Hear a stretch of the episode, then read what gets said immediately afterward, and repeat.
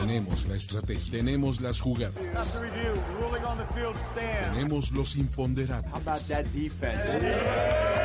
Tenemos las lesiones, tenemos los rumores, tenemos la información, tenemos la experiencia, tenemos sed de fútbol americano. Tenemos todo lo que necesitas saber semana a semana. Playbook, Playbook de primero y diez. El análisis previo más profundo de la NFL con nuestro profesional grupo de expertos Luis Obregón, Jorge Tinajero y Antonio Sempere. Playbook, ¿tenemos tu atención? Amigos, amigas, bienvenidos y bienvenidas a este playbook de semana 6 que promete tenernos buenos regalitos. ¿eh? La semana 6 nos trae este, duelos interesantes, otros duelos morbosos, eh, buenas y naranjas noches, por acá como nos dicen en, los comentarios. Entonces nos trae de todo este, este playbook. Mi nombre es Luis Obregón y estoy acompañado como siempre de Jorge Tinajero, Carlos Gorospe y Toño Sempere. ¿Cómo están amigos? ¿Qué dicen? No me vaya a lastimar. Está de moda lastimarse, güey. O sea, puedo tener ACL de orejas si no traigo casco últimamente. Exactamente, últimamente está muy de moda eso de lesionarse, ¿no? ¿Cómo estás, George? Eh, bien, bien, aquí saludando y este, viendo los comentarios que algunos me hacen reír, como el de Jesús Niebla, que ya este, seguro ayer vio eh, cuarto y pulgadas. Ayer en cuarto y pulgadas estábamos ligando eh, Ah. canciones de bar culero Ah, con gente de la NFL. Y entonces decidimos que Brandon Staley es esta canción de Me Vale de Mana, pero que incluso debería ser como cuando le ponen música al pitcher cerrador. Así de que de repente es cuarta y una, se apaga el estadio y suena ¡Échele, vampiro! Y sale Brandon Staley y dice, me la voy a jugar. Me vale lo que piensen y hablen de mí. Es mi vida y yo soy así. ¿Cómo estás, Toño? ¿Qué dices? Bien, muy intrigado por ver qué otras canciones encontraron, pero voy a tener que ir a, a ver ese cuarto y pulgadas porque, o sea, de por sí son de lo peorcito de cada colonia aquí el personal presente. Lo- los códigos postales no nos ayudan, Toño. No, yo sé que les falla durísimo, pero bueno, pues ya. Es, es- lo bien. que hay. Es lo que hay, exactamente, es lo que hay y hay que, este, hay que hacer lo mejor que, que posible con lo que hay, ¿no? Eh, el día de hoy, amigos, eh, antes de comenzar con el playbook de la semana 6, les quiero recordar que si todavía no se suscriben a Quiniela Piquen, háganlo. Realmente es un buen trato. Estamos un poquito menos de la mitad eh, de la temporada. Eh, a estas alturas, su mejor apuesta es entrar y, tirarle a los premios semanales, que es una, una gran opción. Ustedes se meten en Piquen, eh, NFL, NFL, perdón, nflpiquen.app se registran, se meten a nuestra liga y ahí van a tener eh, premios semanales. Eh, ustedes dominen la semana y se llevan una buena gift card que otorga la gente de NFL, ¿sale? Entonces ahí está el link en, los, eh, en la descripción de este video y pues ya saben, ahí está, es una gran opción, pueden utilizar el análisis que hacemos aquí o no, como ustedes quieran, pero este, no dejen de suscribirse, ¿sale? Eso es lo primero que tenía que sacar del camino y lo siguiente es que esta semana, amigos, tenemos un partido del cual probablemente no analicemos el fútbol, pero creo que tenemos que mencionar en algunos niveles que es el Raiders contra Patriots. Raiders contra Patriots en Las Vegas es un partido que no saben la cantidad de morbo que me genera, porque no sé si se acuerden, pero la última vez que vimos este, este duelo, el, el former quarterback Jacoby Meyers, en ese entonces vestido de New England Patriots, lanzó un pase lateral que terminó en las manos de Chandler Jones, quien enterró con un stiff arm a Mac Jones y terminó en la zona de anotación para darle la victoria a los Raiders. Hoy, Jacoby Meyers viste de negro y plata. es, es un Raider igual que Jimmy Garoppolo, ¿no? Este, igual que, pues no es coincidencia porque pues Josh McDaniels también, ¿no? Josh McDaniels enfrentando a Bill Belichick, o sea, no quiero que me digan, oh, sí, la línea ofensiva y las trayectorias de los retras, no, ni más, ¿qué les, ¿qué les da morbo de este juego, amigos? Por favor. No sé, Toño, eh, eh, seguramente alguna vez has ido a estos lugares. Siento que es como un Medieval Times. Este juego debería de ser en el, en el, ¿cómo se llama? El Excalibur de Las Vegas. Sí, güey. Cada quien saca su caballo, eh, picos, no sé, güey, debería de haber algo. O, algo así como un, fútbol ya futurista donde, donde se vale todo, güey. O sea, como la Kings League que ahorita está. Rollerball. Exacto, el, Medieval, Times de Dallas es el que yo conozco, sí, sí. qué lugar, A ver, conoces, conoces todos entonces. Sí. Muy bien. o sea, no es, como si, no es, como que sigas al, Rainforest Café y me pregunto si en algún momento habrá una tormenta y algún animal animatrónico se, se moverá mientras. Un cocodrilo me saldrá. ¿Más Pepsi, señor? sí, o sea, es eso. pues sí. Lo que sí me da morbo es saber ¿qué tan más profundo puede cavar ese hoyo Bill Belichick? O sea, y los Raiders son un gran momento para, o sea, e, e, es algo que te va a exponer. Perfecto termómetro. Perfecto termómetro. Hay, un gran conocimiento, y quiero llamarle gran conocimiento de, entre estos dos equipos, sobre todo Bill Belichick. Eh, él fue el que drafteó a Jimmy Garoppolo. Él fue el que, bueno, ahí este, entrenó a Jacoby Meyers y conoce bien a Josh McDaniels. A ver, eh, eso en teoría debería ser positivo, pero la realidad es que no le va a Bill Belichick bien contra sus ex coordinadores. Así es que, pues, vamos a ver, creo que sí, definitivamente es un tema ahí crítico para los Pats porque me parece que ni en este juego salen como, como favoritos. Digo, es en Las Vegas, entiendo la condición de visitante, pero caray, deberías de aprovechar esta situación que conoces a, varios jugadores y, bueno, al head coach. 18 a 20 Bill Belichick contra sus eh, ex pupilos. O sea, 18 ganados, 20 perdidos a lo largo de su carrera. No, y súmale aparte de que Belichick es un güey de que cuando tiene dos modos de seleccionar jugadores. Seleccionar malos jugadores o seleccionar buenos jugadores y dejarlos ir a otros equipos para que se hagan mejores. Entonces, o sea, no, puede ganar ese cabrón. Está complicado, ¿no? Oye, fíjate lo que nos dice acá Universo Dolphins. Dice que va a haber pláticas para que vaya McDaniels a los Patriots y Bill Belichick a los Raiders. O sea, trade de coaches. Imagínate eso. ¿Por Qué? ¿Quién dice? ¿Por qué harías eso si eres uno de los dos? yo, estoy con Jesús Niebla. El juego va a ser va a ser una película de culto de serie B. Va a ser tan malo que unos años después vamos a decir, güey, ¿te, acuerdas todo lo que pasó en el Raiders Pats del 2023? o, sea, ¿quieren un, un, factorcito más para el morbo? A ver, Acuérdense que Tom Brady es dueño minoritario de los Raiders. Eh, eh, eh, yo creo que va a ser ese juego de que lo reproducimos, lo vamos a, volver a ver en algún momento de nuestras vidas con esta canción de y te vas a reír. O sea, creo que vamos a ver ese tipo de juego. A ver, qué locuras. A ver, les tengo, les tengo en esta categoría de qué es más probable y over-under un par de proposiciones de, de este juego. A ver. ¿Vale? Este, Ah, déjame nada más localizarlas. Acá está.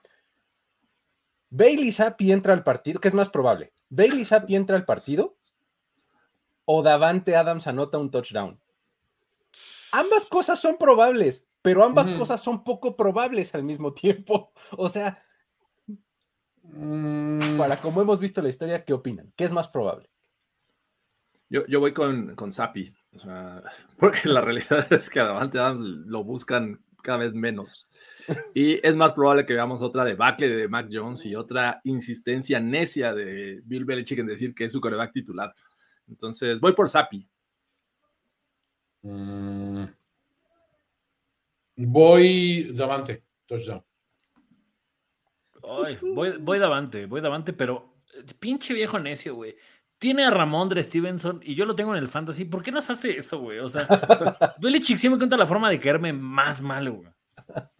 A ver, Chandler Jones consigue un sack a Mac Jones o Mac Jones mete un touchdown por tierra. ¡Wow! Eso me encantó, güey. oye, pero no Chandler Jones ya este, fue en los Raiders. Chandler Jones en dónde está? ¿no? No, según yo, había tenido temas ahí con los Raiders y lo habían. Este, ah, está fuera, ¿no? lo, habían cortado. De, alguna manera fuera de acción. Pongamos a Max Crosby, me parece que podría ser una ah. buena opción. Mm. El sack, el sack de, Max, de No, Max pues Crosby Max Crosby es mucho más es posible. mucho ¿no? más probable, ¿no? Sí, sí, sí, sí. Venga. Ahora, este, en, en over-under, 3.5 es la línea de menciones a la historia de que Bill Belichick y Josh McDaniels estuvieron juntos por mucho tiempo y que es su aprendiz. ¿Qué dicen? Over-under 3.5. Over, over. También voy el over. Voy con el over, pero siempre va a haber el tema Tom Brady. O sea, cada vez que hagan referencia, se va a meter Tom Brady a la conversación. De tal vez 1.5 McDaniels menciones. es el que. Ajá, exacto. 1.5 menciones al hecho de que Tom Brady es ahora dueño minoritario del equipo, de los Raiders. Sí, no. Sin pedos. Es más, O sea- en, esta sema- en esta semana gana Tom, le- Tom Brady le gana a Taylor Swift. Ah, muy bien. Perfecto. A ver, otro, otros dos partidos que tenemos en esta misma categoría son Commanders y Falcons. Y el otro es Vikings, y, eh, Vi- Vikings contra Bears. ¿Sale? Entonces ahí les van unas, este, uh, unas preposiciones de esto. ¿Qué es más probable? ¿Un touchdown por recepción de KJ Osborne o uno de Cole Kemet? Contexto, Mm. no hay Justin Jefferson, este, probablemente el, el target principal de Kirk Cousins sea su tight end, ¿no? DJ Hawkinson, pero KJ Osborne sigue siendo como el 2 porque ahí está Jordan Addison. Me parece que, o el de creo, que, digo, sí está ahí el tema de DJ Moore, y, pero Justin Fields sí busca en más ocasiones a, a Cole Kmet. Busca un buena Cole Kmet. Entonces creo que voy por, por el Tyrant de los Chicago Bears. Sí, metes es, es la herramienta que está ahí medio Venga. funcionando. En ese mismo partido, over-under. no, no es cierto, perdón. Es- este es también de este, um, de, um, ¿qué es más probable? Un acarreo de 10 yardas, 10 yardas, ¿eh? En un solo acarreo. De. Cam Akers o de Dante Foreman. No. Uh, Cam Akers, Eh, Contexto, Cam no está la mitad del backfield de Chicago, ¿no? O sea. Por eso yo hasta estuve a punto de agarrarlo en fantasy de, después de ver eso, güey. Dante Foreman es como que el que pinta para ser el corredor. Cam Akers, ahí está, lo trajeron, pero pues está un poco como que medio detrás de Alex Mattison. No sé, una carrera de 10 yardas de alguno de ellos, ¿quién ve más probable? Voy por Dante Foreman. Ah, como están los Vikings de rachas de lesiones, se lesiona Mattison y que Akers este, acaba con. Sí. Yo- yo voy con Akers porque, o sea, de verdad creo que entonces se va a volver más unidimensional ese equipo de Chicago. Y no sé, güey, así acarreos con Justin Fields. O sea, es, es más, pro, eh, eh, ponen el over-under. No sé si fueran como. Siento que Dante Foreman le va a centrar la bola a Justin Fields y le va a dar el handoff, güey. Ok. A ver, en este mismo partido, ahora sí, over-under. Kirk Cousins consigue over o under de 250 yardas por pase. Sin Justin Sí, Jefferson. sin Justin. Jefferson lo veo imposible, güey. Imposible. Yo no, no lo veo tan imposible porque creo que van a lanzar demasiado. O sea, sí, en algún momento van a abandonar el juego eh, terrestre y pues con lo que tienen, creo que pueden llegar a las 150. Creo que sí lo veo factible. O sea, a lo mejor lo imposible yo vería llegar a las 300, pero 250 me parece que voy con el over. 250 se me hacen muy manejables. Sí. A, a mí no, porque es más lo que le da Justin Jefferson después a, a Kirk Cousins. O sea, las estadísticas de Kirk Cousins hay veces que me parecen un poquito infladas por las yardas No. que te ganó después de la recepción Justin Jefferson. Muy infladas, pero, o sea, sí hay, hay bastantes. A ver, ninguno, ninguno está siquiera al. A ver, Justin Jefferson al 70% están mejor que cualquiera de los demás. Pero sigue habiendo objetivos, o sea, sigue habiendo güeyes que sí pueden en un momento dado Sí. ayudarte a sumar las 250. Porque si te vas a confiar a ir por tierra, lo veo, lo veo complicado. Va. Commanders y Falcons, rápido. Vamos a echarnos un par de estas. ¿Qué es más probable? ¿Touchdown por recepción de Terry McLaurin o de Kyle Pitts?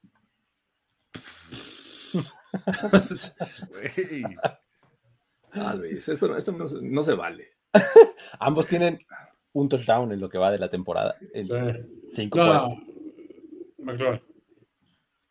Voy con McLaurin. Ya, ya le dejé de creer a Kyle Pitts. Kyle Pitts ya me, ya me parece que, está entrando al terreno de Allen Robinson. El de que todo el mundo dice, güey, es un gran güey, pero nunca lo demostró. O sea, siempre fue de, bueno, ese güey está cabrón, pero en realidad nunca lo demostró. Mm, yo voy por Kyle Pitts, ¿eh?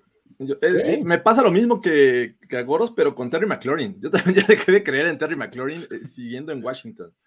Entonces, me parece que en una de estas podemos ver que ataque bien a los safeties. Bueno, que, que ahí está este Bates. Digo, perdón, están los safeties de, de Washington, que me parece que sí es, es, manejable, o los linebackers. Entonces, voy, voy con Kyle Pitts.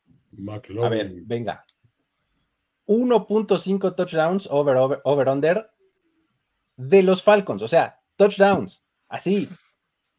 Imagínense cómo ha estado su ofensiva. O sea, a lo largo de ocho partidos han anotado, digo de ocho partidos, de, cinco partidos han anotado ocho touchdowns en total. Eso promedia 1.6 por partido.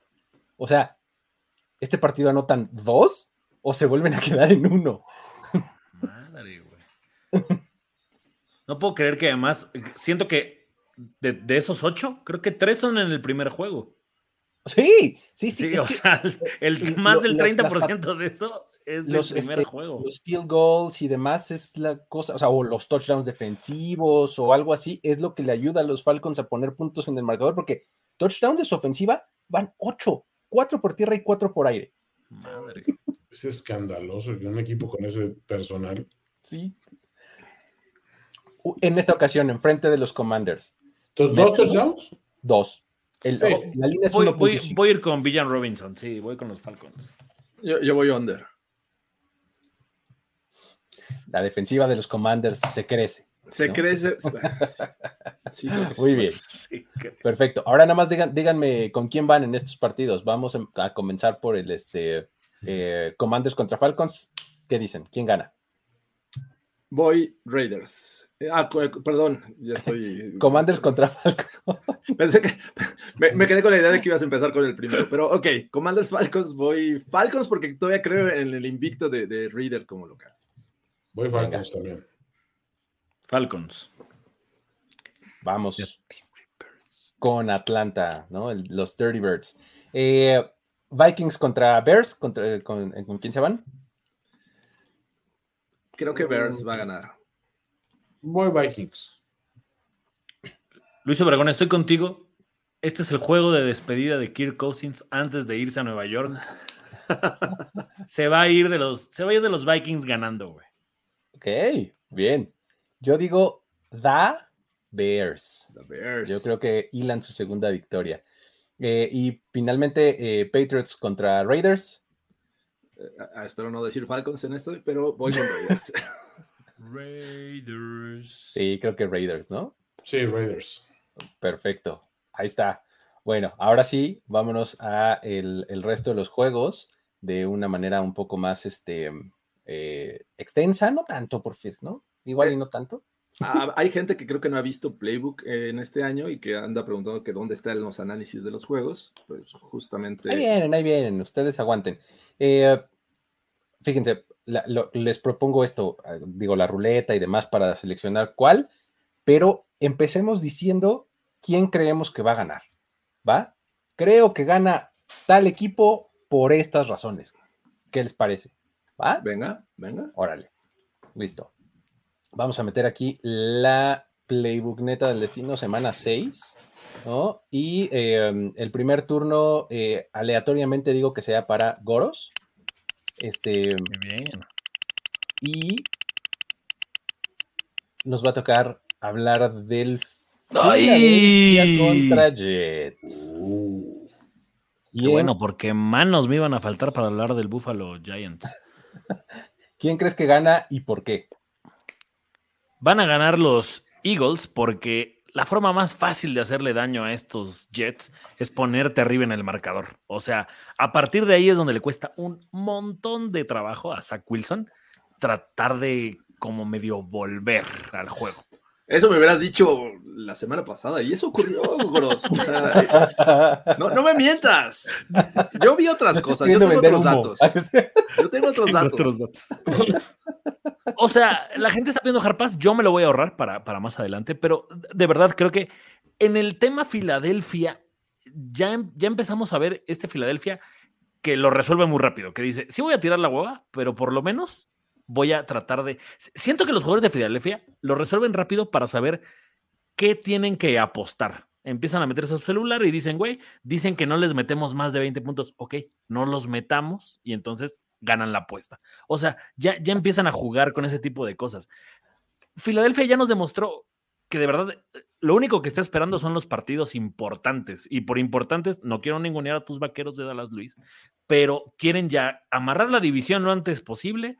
Vámonos a descansar y a ver si en una de esas San Francisco tropieza. Pero no va a ser en Nueva York, no va a ser contra estos Jets, porque los Jets ni siquiera tienen armas. O sea, si hubiera un over-under de sacks, esta defensiva le mete cuatro a Zach Wilson, pero cagándose de la risa. Y siento que los Jets, un poco, de, verdad, el chiste de lo de Kirk Cousins, o sea, creo que estos Jets todavía tienen para pelear la división. Lo que les falta es un coreback competente. O sea, aún los veo bastante, bastante bien en cuanto a todo lo demás. O sea, lo, de Brice Hall la semana pasada fue espectacular. Ya respondió, ya se acordó, sale, que tiene a ese corredor. Y creo que Dalvin Cook no tarda en volver a hacer ese tipo de, mismas cosas, pero, o sea, es que no sé, eh, creo, que, no sé si ayer lo estaban diciendo ustedes en preguntas y en respuestas. Los Jets son el equipo que más cuarta, más eh, acarreos de poco yardaje permiten. O sea, una cuarta uno, a quien más se lo van a hacer es a los Jets. Y este equipo, siento que Filadelfia vivimos en un loop donde todo el tiempo es cuarta y una o tercera y una para Filadelfia. O sea, sí, es increíble la cantidad de veces que juegan esa pinche jugada. Parece que siempre están jugando esa jugada. Entonces, o sea, no sé, no, no, veo a estos Jets mm, frenando o poniendo interesante el partido. Eh, para mí este juego se acaba al segundo cuarto. Toño, ¿qué opinas? ¿Quién gana y por qué? Eh, para mí gana igual Filadelfia. Lo veo mucho más cercano de lo que aparentan. O sea, siento que eh, en efecto, digo, la, eficiencia del Brotherly Show y todo esto está patente, pero, pero Philly sigue con esta tónica, al parecer, de jugar un poquito a, lo que le da el rival y a no sobre ejercitarse a estas alturas del partido. Y creo que le da eh, para jugarlo cerca, cerca, cerca con los Jets y al final de cuentas decidirlo en el último cuarto. No siento que se vaya a ir tan rápido arriba porque no ha marchado tan rápido esa, esa, esa ofensiva. Y además, la defensiva de los Jets sigue siendo muy buena. O sea, es lo que los ha mantenido dentro de los juegos, sinceramente. Eh, ya tuvimos un domingo de brisurrección.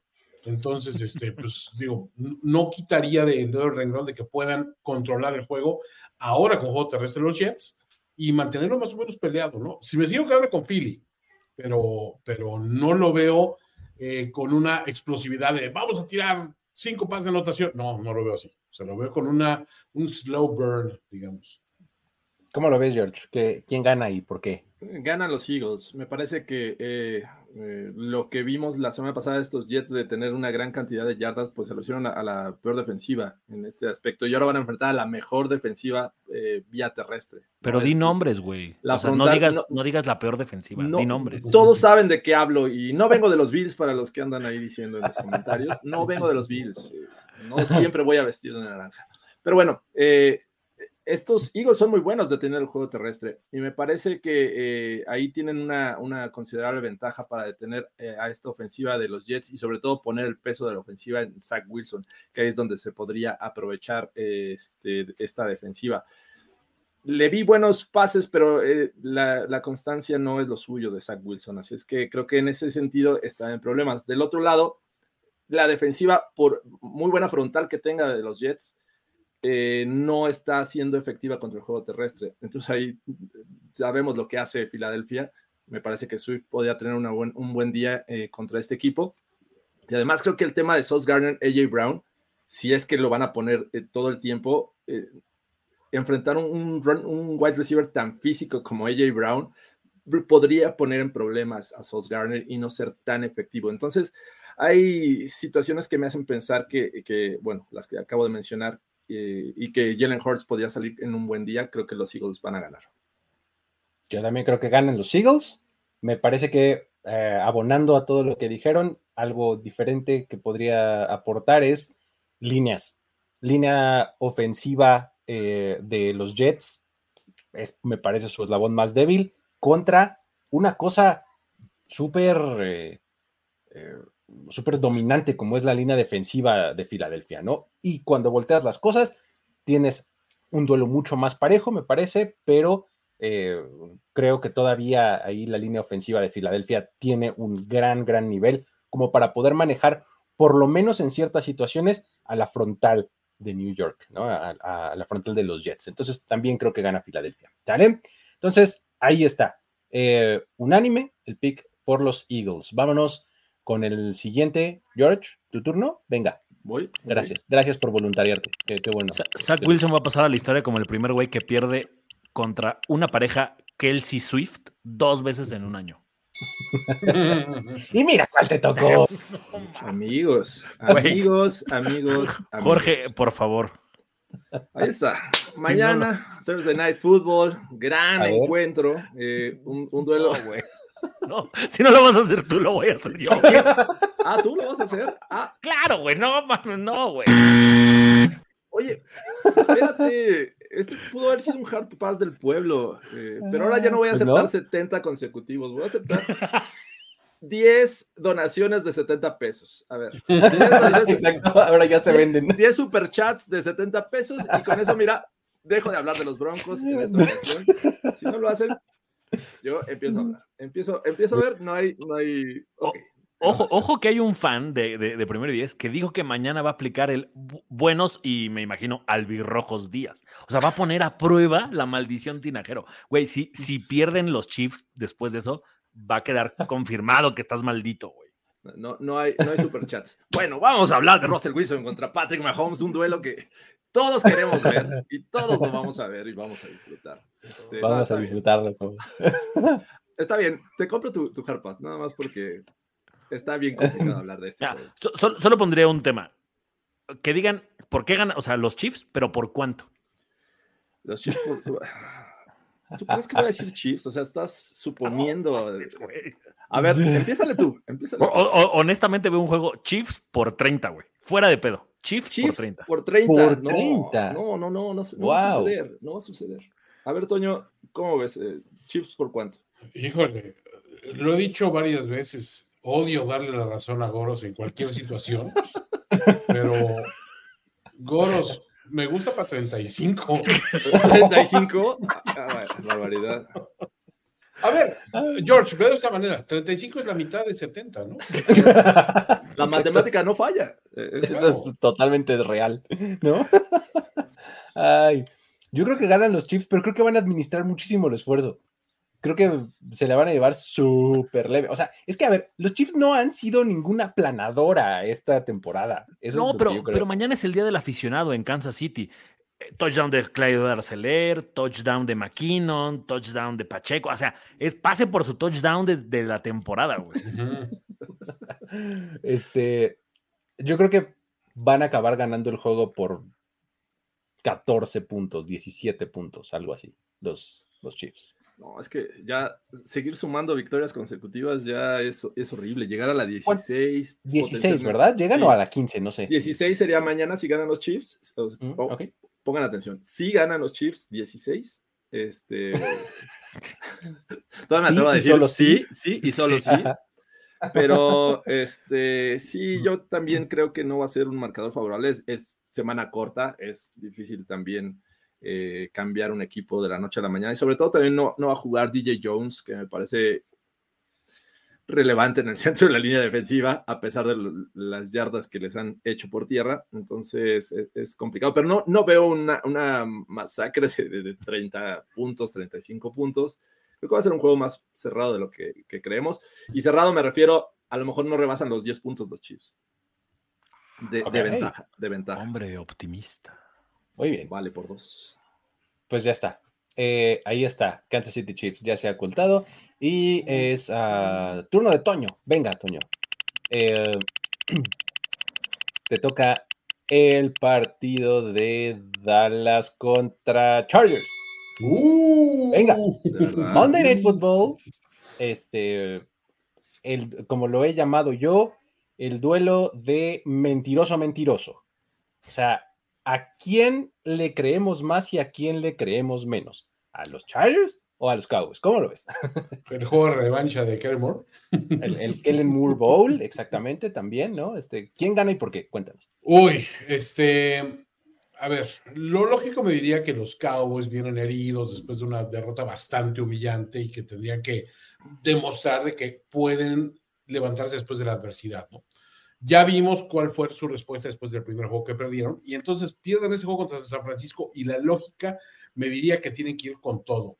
Aquí yo ya veo una situación problemática y es que esa derrota de San Francisco puso en evidencia un montón de cosas de los Cowboys que ignorábamos, que es si tú planteas eh, tu juego ofensivo hacia una labor de anular a Micah Parsons, que se dice mucho más fácil de lo que se hace, puedes en un momento dado desequilibrar contra un equipo que no tiene consistencia ofensiva. O sea, yo, a mí no me cabe duda de que Dak Prescott es un güey que cuando puede, lo hace.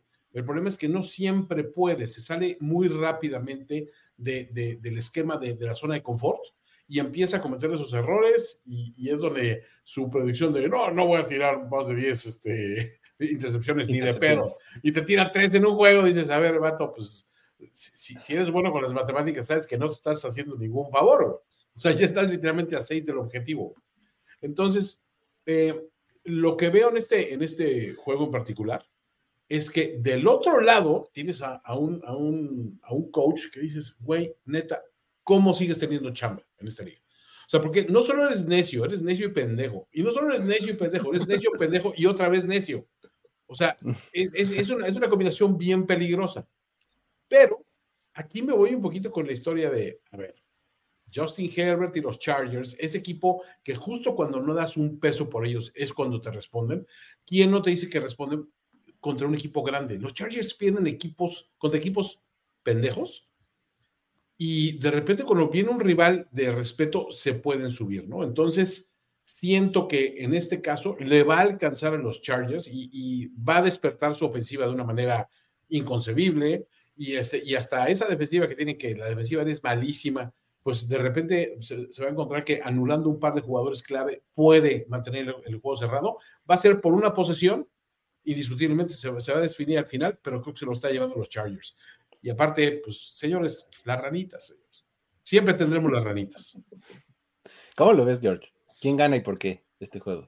Eh, yo estoy con los Chargers. Eh, vienen de semana de descanso. Esto les dio oportunidad de, tener una mejor preparación vienen descansaditos, vienen frescos eh, y además vienen con, me parece que el, el, mejor coreback en este encuentro, que es Justin Herbert. Eh, vimos que después de estas lesiones que han sufrido la, la, defensiva de los Cowboys les ha costado trabajo, los Niners lanzaban globitos, literal, este, de repente Brock Purdy lanzaba un, globito al espacio y era completo, o sea, realmente ahí vimos que la defensiva de, sobre todo la secundaria de los Cowboys, estaba, está pasando por problemas. Entonces, enfrentar al, al, juego aéreo de los Chargers me parece que no es poca cosa. Yo siento que eh, si ponemos, eh, digo, para mí Justin Herbert es mejor que Brock Purdy en este momento, pese a la magia y el equipo que tiene.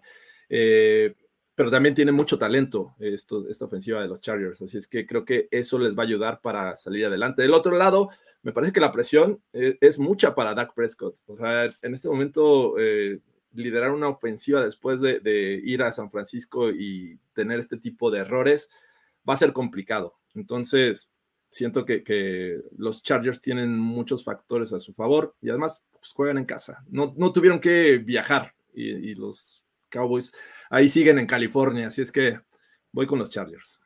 A la rana más flaca se le suben las pulgas, Luis. O sea, creo que es el peor matchup que podrían tener los Cowboys después del, de, de, lo que pasó. O sea, a ver, quit quitando comparaciones, sí creo que Herbert es mejor que Purdy.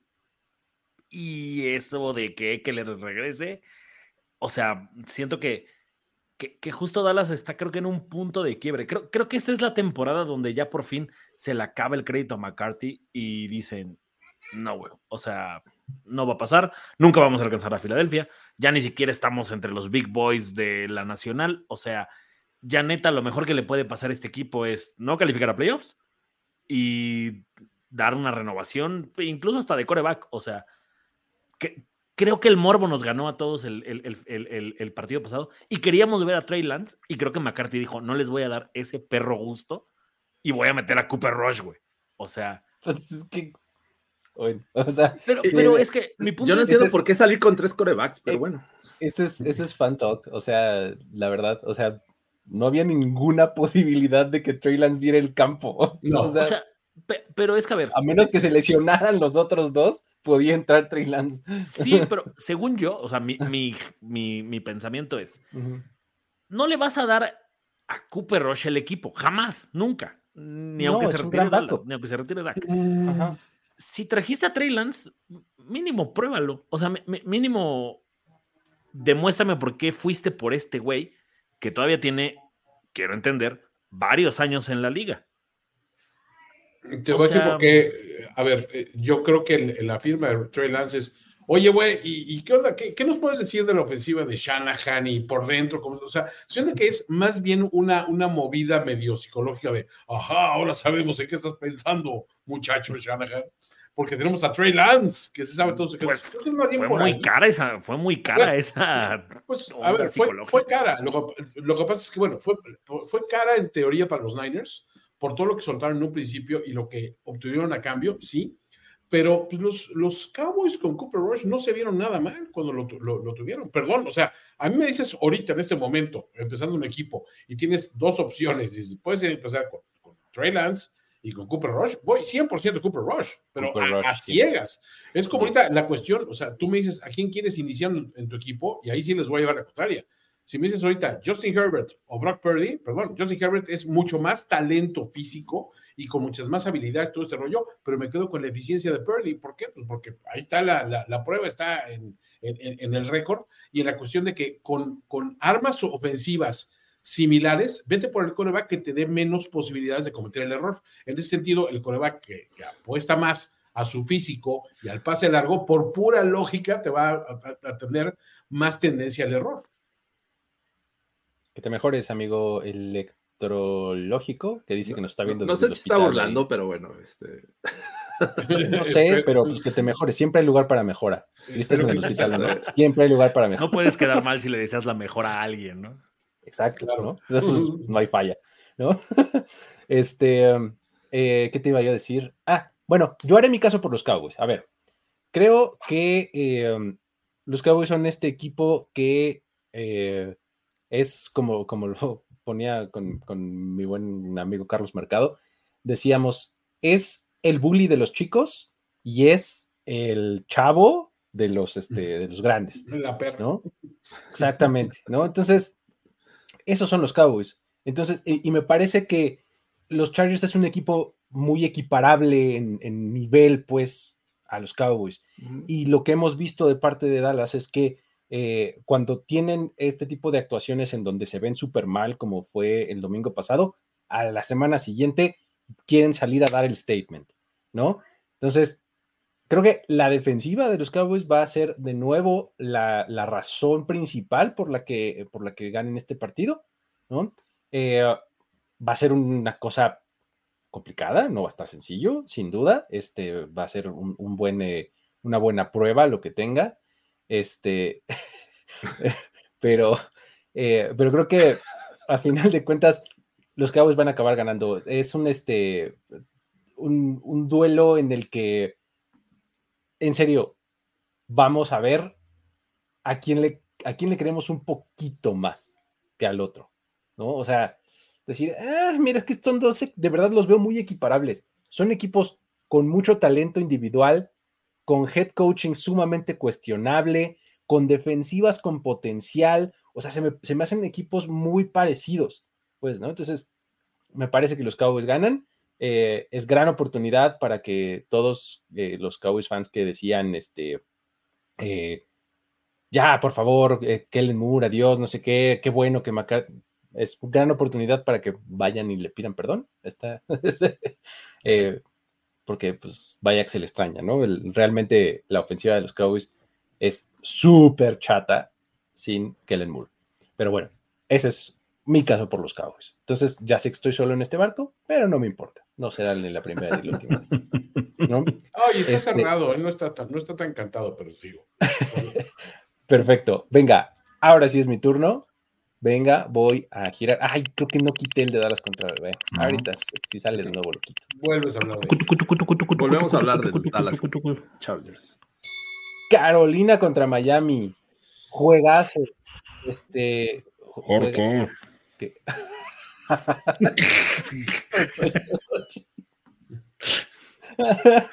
Ahora pasa dos manos. A ver. Aprovechando que no está Piquet esta semana. Que, está de bye week. Muy bien, ok. Está bien. Eh, entiendo las razones. Eh, creo que los Dolphins ganan, ¿no? Este, sin mucho problema. ¿Qué opinan? ¿Alguien dice algo diferente? No. Las manitas de sí, pues, Vámonos. a ver si lo voy a quitar. Ahí está. y, lo veo igual que. O sea, a ver por cuántos touchdowns gana Miami. Y eso que ya no está Chain, ¿no? Pero. A ver, Goros, este es el tuyo, el que sigue. Y mira, ahora sí lo vamos a quitar. Este que ya había salido. Qué bueno salió de una vez. ¿No? Este. Y venga una vez más el giro. Mm, mm, mm. Y Indianapolis contra Jacksonville, sí. Ay, híjole. desde mi punto de vista, low key el juego de la semana, pero no sé qué opinen ustedes. Eh, eh, es que, a ver, o sea, eh, empezando por ahí, es el regreso de Florida Man a Florida. Es que tiene un montón de historias este juego, está bien chido. o sea, está, está bueno porque además siento que que eh, empieza a volverse el equipo de Garner Minshew. O sea, obviamente no se lo van a dar, pero veo a los receptores mucho más productivos con Minshew que con Richardson en, bajo centro. O sea, por, ahí siento que los, que los Colts, además, van a liberar a la bestia llamada Jonathan Taylor contra un equipo que, o sea, si bien lo vi muy bien en Londres, también no sé qué tanto fue que aprovecharon que el otro equipo la cagó haciendo un schedule de viaje peor que el que cualquiera de nosotros puede armar para sus viajes de familia. O sea, no sé qué tanto fue que, que, que, los Jaguars aprovecharon eso. O sea, porque el juego terrestre de Buffalo no existió. Simplemente no existió en ninguna de las cuatro opciones que tienen. De este lado tienes a dos que lo están haciendo muy bien y me recargo en la pared porque uno de ellos es Zach Moss, que resulta que sí sabe correr. O sea, es increíble. Entonces, siento que es como este equipo, estos Colts, esta versión de los Colts, me recuerda un montón a la versión de los Browns, que era Nick Chop y Karim Hunt, que cada serie era, o sea, bestial ver cómo acarreaban la bola. Y, em, y empiezo a notar que, que además de todo, como que los, los Colts no están tan lejos de, depender de su coreback. O sea, no necesitas que Minshew lo gane, necesitas que Minshew no se equivoque. Y honestamente creo que en un duelo divisional, por más que vaya a ser eh, en Florida, siento que los Colts tienen este, pues sí, como, como tipo de juego que le puede afectar a los Jaguars. Si Buffalo hubiera corrido, ese partido lo pudieron haber ganado. Y creo que es a los Jaguars la forma en la que les haces daño, porque siento que cuando le corres el balón a los Jaguars, le quitas sus mayores fortalezas, que es esa, esa, esa línea de linebackers que al coreback lo vuelve loco. Entonces, al Josh Allen bueno, lo vuelves a alguien no tan peligroso para tu ofensiva. Porque pues tiene que estar preocupándose por recibir madrazos ahí en la línea o, o que se le escapen. Y así es la fórmula que veo. Del otro lado, tampoco es que Trevor Lawrence me haya sorprendido en los dos juegos en Londres. O sea, creo que jugó flat. Del otro lado también aprovechó mucho Travis Etienne, que ya los rivales estaban, tanto los Falcons como los Bills ya las estaban dando, para que Travis Etienne abusara de ellos. Pero en un duelo divisional ya siento, o sea, increíblemente siento que los Jaguars no son tan peligrosos en Jacksonville como lo son en Londres. Claro, eso está comprobadísimo. Está comprobadísimo. Y aquí y ahora voy a, poner a los Colts como campeones divisionales del sur. empezando hoy. Y bueno, empezando ya desde la semana pasada, este, podríamos decirlo, ¿no? Em, George, ¿quién gana y por qué? ¿Cómo lo ves? Eh, yo creo que los Jaguars eh, tomaron buen ritmo, sobre todo, eh, y voy con Goros en el sentido de que la ofensiva de los Jaguars a lo mejor no fue espectacular o no fue un despertar que digas, ya son una máquina de, generar puntos, pero lo que sí vi fue que la defensiva tuvo sus momentos importantes, sobre todo en este duelo contra los Bills. Ahora van a enfrentar una, ofensiva terrestre que ya cuenta con Jonathan Taylor y no necesariamente fue el, hombre del partido la semana pasada, ¿no? Fue Zach Moss, un viejo conocido de, de Grospe, que lo extraña y, y, ya vimos por qué, porque los Bills no hicieron nada por esta vía. Así es que creo que es el duelo clave. Vamos a ver cómo estos Jaguars pueden contener el juego terrestre de, los Colts, que, que, eso es lo que le ha dado vida a esta ofensiva de, de Indianápolis. Porque hay que decirlo, Garner Minshew hace los pases, eh, genera avances, pero tampoco ha sido espectacular desde, desde los controles. Así es que ese, ese me parece el duelo clave. Sin embargo, creo que sí, ha habido cierta mejoría de lo que vimos en un inicio de temporada de, de Trevor Lawrence, Travis Etienne y el resto de, su ataque eh, ofensivo. Así es que por eso justo estoy viendo al equipo local como el ganador. Y estaba viendo que desde el 2014 los Colts no ganan en Jacksonville. Es este, una, también una racha importante, ¿no? Lo, que ha sido Jaguars contra los Colts en, casa. Pero bueno, a final de cuentas está el factor Garner Minshew, la motivación de regresar a Jacksonville.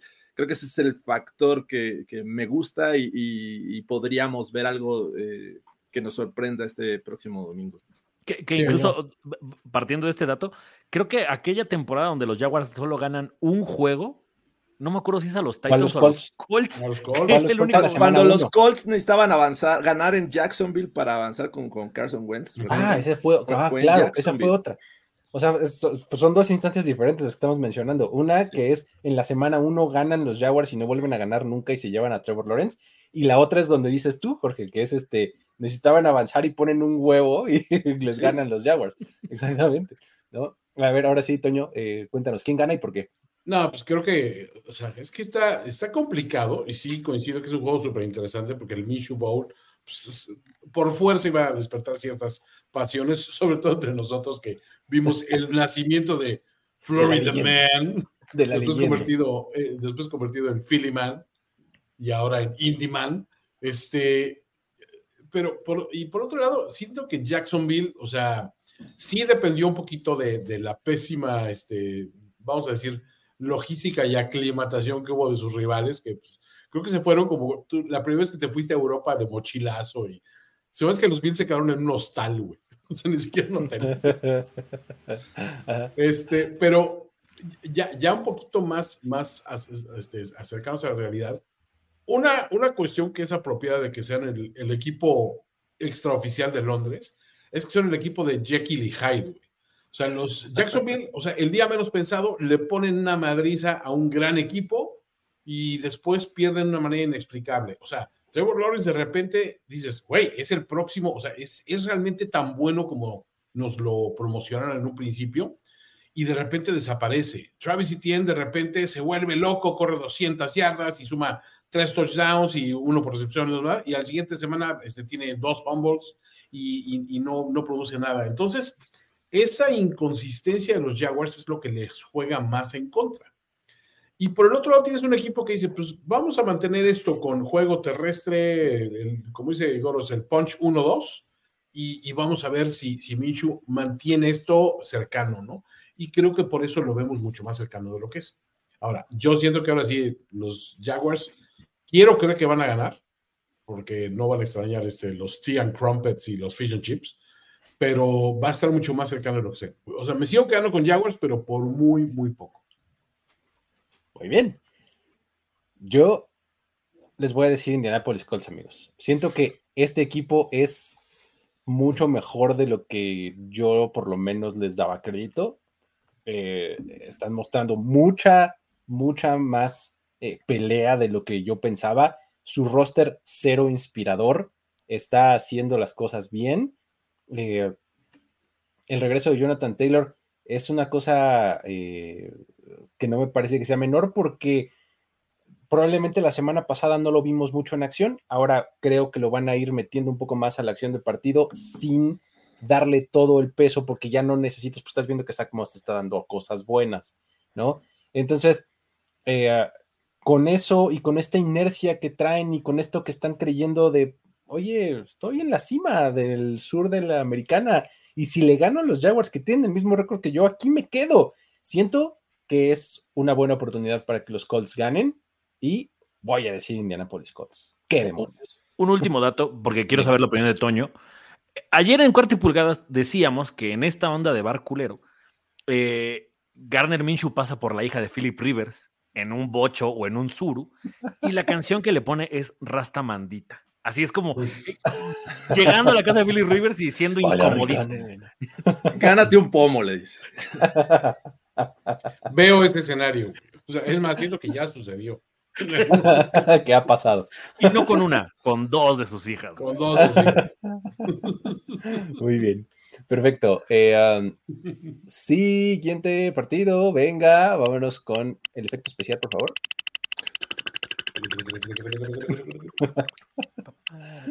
es el turno de Toño, ¿no? ¿O de, ah, de Jorge?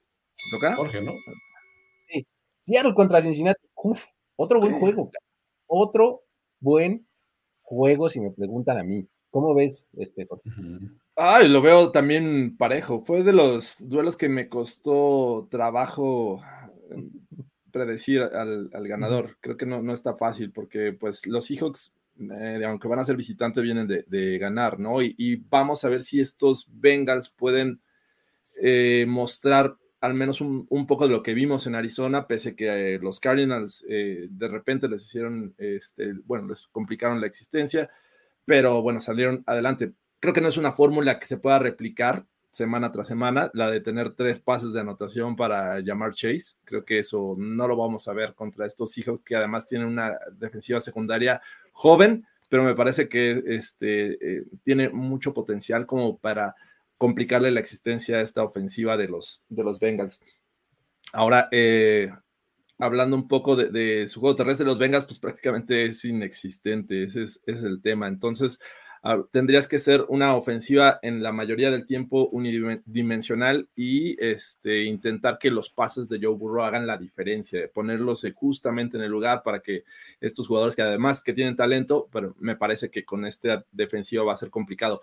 Del lado, del otro lado, pues creo que eh, hay que ver qué, nos muestra Gino Smith, porque creo que sí en algún momento vamos a, va, a necesitar este equipo de los Seahawks que veamos un poco de lo que fue en 2022.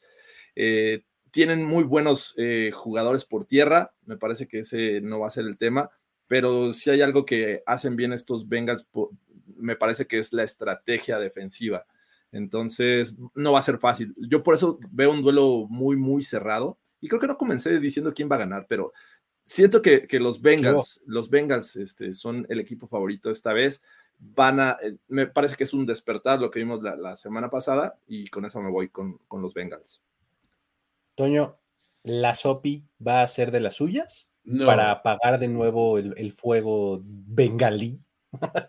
No, no, no, va a ganar Bengals, o sea, va a ganar Bengals porque de entrada creo que les faltaba mucho ese, ese pequeño golpe de, o sea, todavía tenemos material humano para hacerlo, eh, tenemos una defensiva que cuando es necesario puede subir un poco, de acuerdo que el rival no era nada del otro mundo, pero vamos a ser honestos, tampoco hay una distancia enorme entre estos Cardinals que son un equipo mucho más combativo que Seattle, que es un equipo más talentoso. O sea, esa para mí es la diferencia. Sí, o sea, creo que hombre por hombre en este momento tiene más talento que, rivales como Arizona en esa división, pero, pero de ninguna manera están, no se me hacen tan buenos como mucha gente pensaba que iban a ser en pretemporada.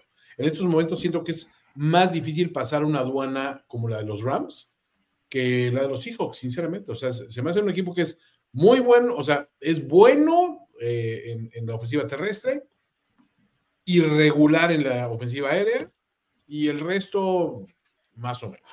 Entonces, sinceramente, creo que voy, voy 100% con Burrow hasta, hasta que me demuestre lo contrario.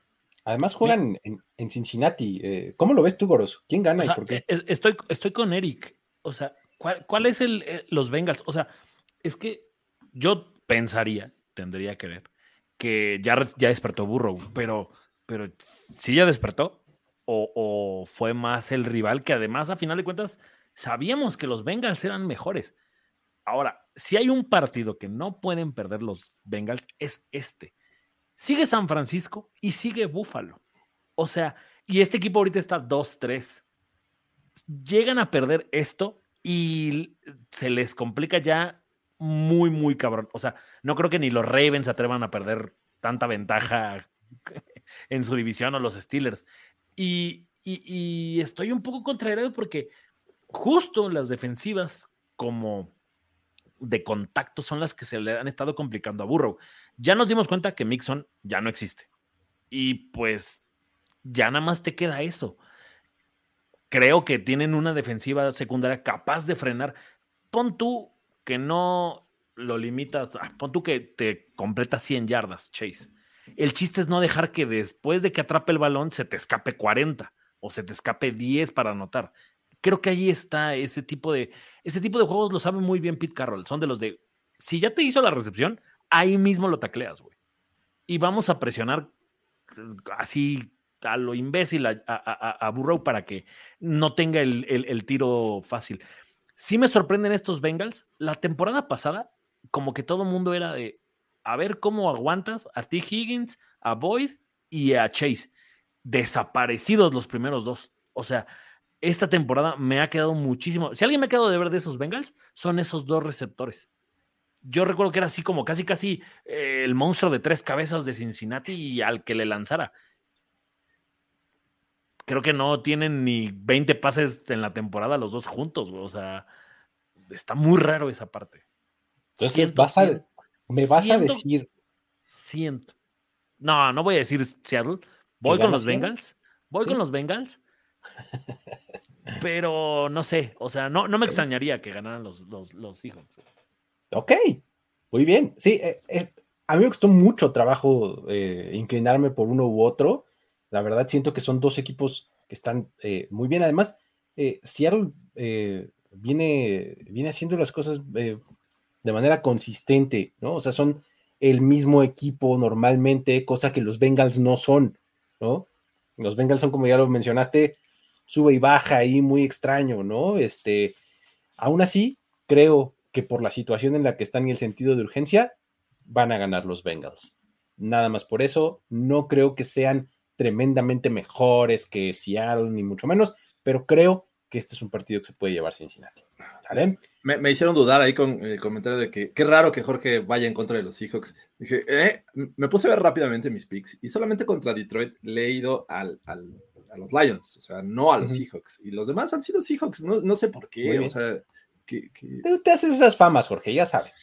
Y, pongo puros eh, hard pass a los eh, Packers también. Exactamente, o sea, eh, cosa que haces dos veces, ya es así lo que te identifica por siempre.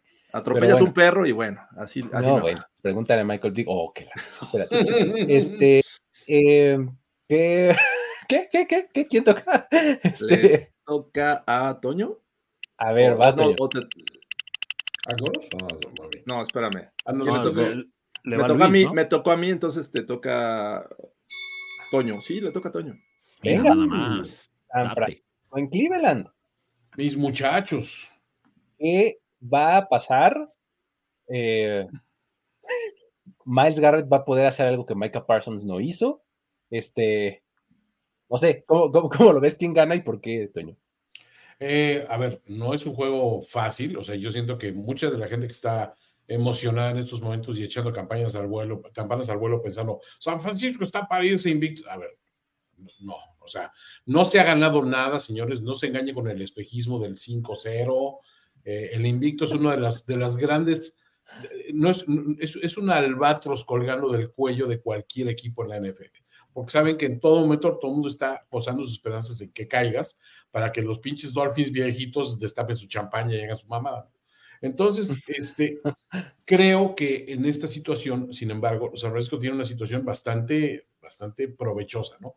Sí enfrentan un rival que, que en algún momento dado puede complicar las cosas porque es un equipo que tiene, al menos tiene buena defensiva y se ha comprobado. ¿Es mejor la defensiva de Cleveland que la de Dallas? No. O sea, no. Aún con las lesiones de Dallas, y eso siento que la defensiva de, de Dallas seguía siendo mejor hombre por hombre. La ofensiva de Cleveland, por otro lado, con el Wango y todo este rollo, es, es, es superior a lo, que, a lo que mostró Dallas. Bueno, a lo que mostró, a lo mejor sí, pero pues basta que, veamos una intercepción este, eh, o, un, o, un, pass rush consistente contra un coreback que pues apenas está empezando a demostrar si está a la altura del que le conocíamos en, en aquellas temporadas buenas que tuvo con Houston pues creo que no está muy lejos decir que este, este juego se antoja ganable, con todo y que es en casa de Cleveland, de ni manden. O sea, los, los, los Niners vienen de una victoria muy contundente y además este, demostraron que no tienen que utilizar todas sus armas a un tiempo, usas la que te está funcionando. Y si, o sea, hay un fumble de McCaffrey en la primera y no pasa absolutamente nada. O sea, se puede recuperar rápidamente porque, porque hay recursos de sobra. Y si este próximo juego George Kittle se va con 40 yardas por, por, ahí de nada más, no pasa absolutamente nada. Puede estar seguro que Ayuk o Divo pueden este, compensar esto por, otro lado. O sea, ya vimos que pueden involucrar a Josic en la ofensiva y tampoco pasa absolutamente nada. El juego terrestre está marchando súper bien de alguna manera. Entonces, creo que un equipo así de sólido, tiene que venir un, rival que venga mucho más, eh, creyendo mucho más en sí mismos. Y no siento que Cleveland esté a la altura en estos momentos de esos equipos en la liga. El otro día se hablaba de que, de que la NFL tiene como que los equipos top son muy top. O sea, hay muchísimo talento y muy sólido. O sea, tú volteas a ver unos Dolphins, volteas a ver unos Niners, a unos Eagles. Son equipos con eh, a los mismos Chiefs con muchísimo talento en muchas posiciones clave hasta arriba, y de repente no hay clase media. O sea, los equipos son de media baja para, para abajo, ¿no? Hay un par ahí de aspirantes, pero los mismos Bengals están, caí, están alicaídos, los Ravens no son el contenido que muchos pensaban. O sea, faltan esos equipos protagonistas. Para mí, para sacarle un juego a, San Francisco en este, en este instante, como están jugando los Niners, tienes que ser mucho más equipo de lo que hemos visto en los, en los Browns. Y nada más por eso voy con San Francisco. Y es que sabes cuál es el asunto que puede ser un takeover defensivo de los 49ers este partido. O sea, sí, los Browns te van a poner eh, resistencia a la defensiva porque, ok, tienen buena defensiva y pueden hacerlo, ¿no? Pero del otro lado está bien difícil. O sea, si juega o no de Sean Watson, no, para, desde mi punto de vista no hace tanta diferencia. O sea, van a ser un poco más competitivos si lo tienen, claro que sí. Pero si no lo tienen, pues no, o sea, de todos modos siento que la defensiva de los 49ers los puede dominar. ¿no? Entonces, yo creo que ganan los 49ers por esa razón específica de ese macho. O sea, los van a sofocar de tal manera que los 49ers se van a servir lo que se tengan que servir, ¿no? Eh, y, listo, van a limitar muchísimo a los Browns. ¿Cómo lo ves, Jorge? Sí, me parece que no es solamente el tema del Wango, que pues, vimos que el partido pasado en su ausencia, pues la ofensiva fue un, desastre, sino también hay otros jugadores que el día de hoy no, no practicaron y me parece que son claves, empezando por Miles Garrett, en la ofensiva tienes a Mari Cooper, que no, no participó, Joel Bitonio y me parece que David Njoku. Son jugadores que me parece que son importantes a la ofensiva y si no tienes al Wango, me parece que se complica aún más. no sé si vayan a jugar, pero al menos no practicaron el día de hoy. Eh, iba a ser un, o va a ser un duelo, me parece que defensivo, pero más cargado hacia los Niners. los Browns en este momento son la mejor defensiva en total y la de los Niners es la mejor defensiva en puntos permitidos. Pero creo que van a seguir así enfrentando unos Browns mermados. Entonces está complicado. Y aún, como, como bien dices, si jugaran todas sus piezas, me parece que los, los Niners tienen ventaja sobre los Browns, pese a que es un juego en Cleveland. Y, bueno, sinceramente no veo como que este día vaya a ser el, que el invicto de los Niners esté en riesgo y sumado a todos estos factores que digo, porque a fin de cuentas el juego terrestre, que era lo, lo mejor que tenían estos Browns a la ofensiva, también está súper mermado, ¿no? O sea, con la salida de Nick Chubb, pues ya eh, no es lo mismo. Entonces, sí, es, eh, me parece que es un, duelo muy, muy complicado para estos Browns que, que, todavía tienen muchas esperanzas en la división por lo que pasó con la victoria de los Steelers, pero, pero ni en modo desesperado me parece que eh, los veo dándole pelea a estos Niners este domingo. ¿Quién gana y por qué? Eh, voy con los Browns, muchachos. Yo voy a ser ese valiente que va a ir con los Browns. ¿Por qué? Porque puedo y por... No, o sea, creo que uno, si hay un equipo que le puede responder al, a la agresividad física con la que juegan los Niners, son estos Browns. O sea, y, creo que son los Browns, los Eagles y ya, ¿eh? O sea, no veo que haya otro equipo así de físico que, que, diga, o sea, es, me parece que es como un tiro parejo eh, eh, mm, de ojetes, o sea, como para ponerlo ahí como en, en medio contexto además de que no sé, o sea, no, quiero caer en la simpleza de, ah, eh, tal vez es el, juego que Purdy por fin se equivoca, pero siento que es el tipo de juegos donde todo medio se acomoda para que eso ocurra. Es un viaje de San Francisco a Cleveland, es un lugar muy, muy, muy eh, eh, como feo. hostil y feo para jugar. Es un, es un estadio viejo, es un, o sea, ¿sabes? Tiene todos los asegúnes para que tú estés incómodo como visitante. Y no, o sea, insisto, no, no creo que Purdy se vaya a caer, ni mucho menos, pero es, o sea, ¿sabes? Es como esta, eh, la piedrita en el zapato que te permite caminar, lo puedes hacer, pero no, no deja de estar chingue joder. Y, y del otro lado, creo que los Browns tienen muy poquito que perder, que eso siempre te va a ser muy peligroso en la NFL. Y más cuando de repente le paras. O sea, creo, creo que este equipo de los Browns es capaz de detener a McCaffrey. Y ya por ahí, creo que ya puedes empezar a platicar de posiblemente ganarle. Entonces, creo que, o sea, creo que estos Browns son ese único equipo, por aquí lo preguntaban, y mira, vamos a hacerlo rápido. Pon tú que los Browns, que, los, que los Niners ganan hoy. Bueno, ganan el domingo. No van a perder contra Minnesota. Los Bengals podría ser, pero el juego es en casa. Reciben a los Jaguars. O sea, que van a los Jaguars, los Bucaneros no lo van a ganar. Los Seahawks, a menos de que sea la Sopi. O sea, creo que los Niners pueden terminar 16-1, güey. Me parece que tuviste un error, Goros. Y, aquí está una lección de botánica. No es pasto, es hierba. hierba con V. De botánica, eh, güey. Muy bien. Y, además es mala hierba, ¿no? O sea, porque Cleveland seguramente es de ese pasto. Hierba mala. Ese pasto que pone a mí, a mí me recuerda cuando jugaba como en, el pasto donde este, vivía mi abuelita, que un día como que alguien le puso un pasto súper grueso de esos que hasta te cortaban y ya no era chido jugar en, la parte trasera, O sea, el tipo de pasto que hay en Cleveland. O sea, muy bien. No siento que los Niners. voy a arriesgarme. Y, y 49ers pierde uno o... Los Eagles, el de los Eagles. Y también, la neta, te, creo que tienen con qué ganar ese juego. Venga. Buenísimo, pues ahí está. Eh, vamos a avanzar que nos quedan todavía algunos juegos. Eh, vamos a quitar este. Y ahora sí, ¿qué me toca a mí? ¿Sí, verdad? Sí. Simona la monada. Venga, vamos a hablar del Baltimore contra Tennessee. Eso, ya soy bueno para predecir lo que traerá la ruleta esta ruleta está cargada. Baltimore contra Tennessee, eh, por tercera semana consecutiva hay que levantarse temprano, o no, si usted prefiere no, este, eh, porque juegan en Londres. Eh, hay que hacer ese, ese viajezote por parte de los dos equipos.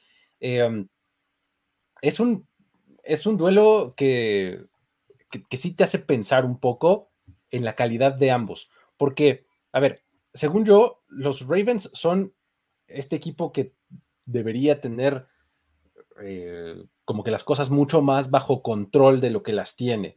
Y sin embargo, ellos han sido sus peores enemigos. ¿no? Ellos han sido los que se han complicado los juegos a base de drops, a base de castigos, a base de cosas que no deberían eh, de suceder. O sea, de, eso que dices que no es este no es fútbol ganador, ¿no? El que, el que están jugando los, los Ravens. Ese es el mayor problema que les veo.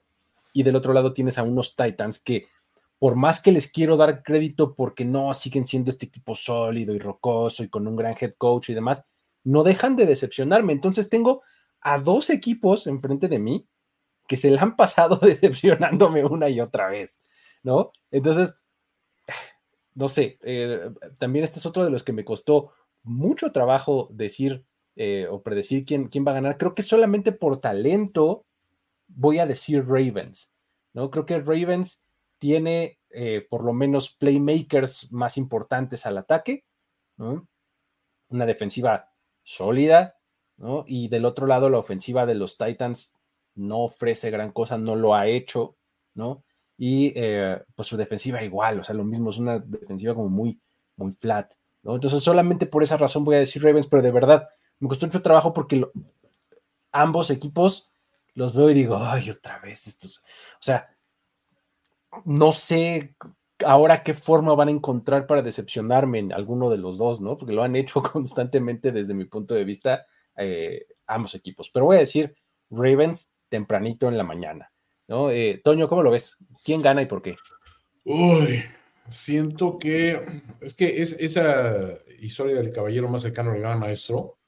Eh, creo que ya se empieza caer porque pues sí falta material humano, o sea, dijo creo que todavía no, no, no, acaba de encontrarse a gusto en esta, en esta ofensiva, es un talentazo, pero pues si no está está a tono y, en sincronía con, el resto del ataque, pues es difícil pronosticarlo. O sea, Derrick Henry es otro talentazo, pero dices, ya no es el Derrick Henry constante de semana a semana, sabías que ese güey te iba, te iba a demoler.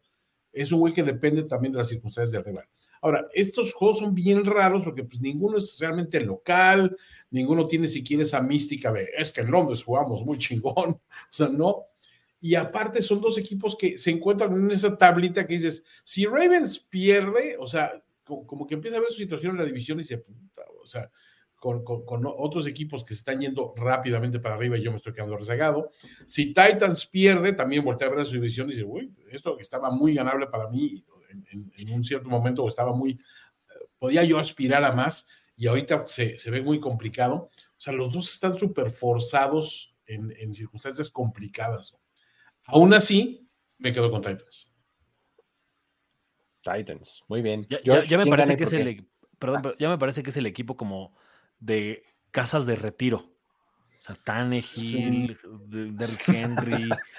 pues que no es ahora en Florida, ¿no? La gente se iba a retirar a Florida, ¿no?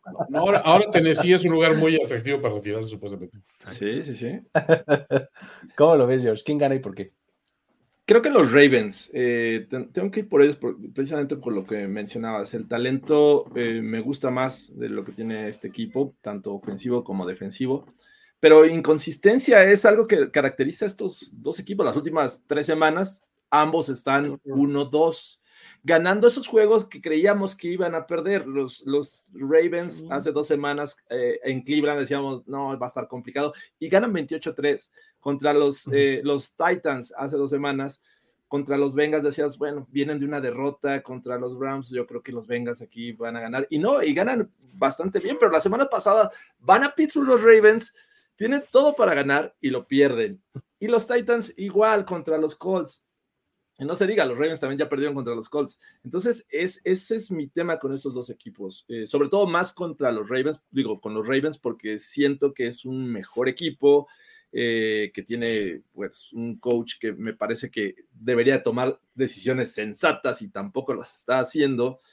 Eh, pero bueno, vamos a ver qué cada nos muestran ambos. Si nos muestran su mejor versión, me parece que puede ser un juego divertido y atractivo, ¿no? Un Lamar Jackson que te puede acarrear el balón y conseguir anotaciones, que los, los receptores de los Ravens fueran eh, o jugaran más seguros con sus manos, porque lo que vimos la, la, semana pasada en Pittsburgh fue un desastre, soltaron cualquier cantidad de pases. Y bueno, los Titans me parece que es el equipo que adolece de talento eh, aunque vimos el despertar de DeAndre Hopkins, pero que eh, bueno, ahí no fue suficiente. Eh, y bueno, tiene siempre a Derrick Henry, pero me parece que ya está en las últimas en cuestión de talento en su carrera. Así es que por poco, pero creo que los Ravens deberían de ganar este juego. Voy con los Ravens porque Lamar se va a acordar de lo mejor que sabe hacer y eso es acercarle la bola a Justin Tucker.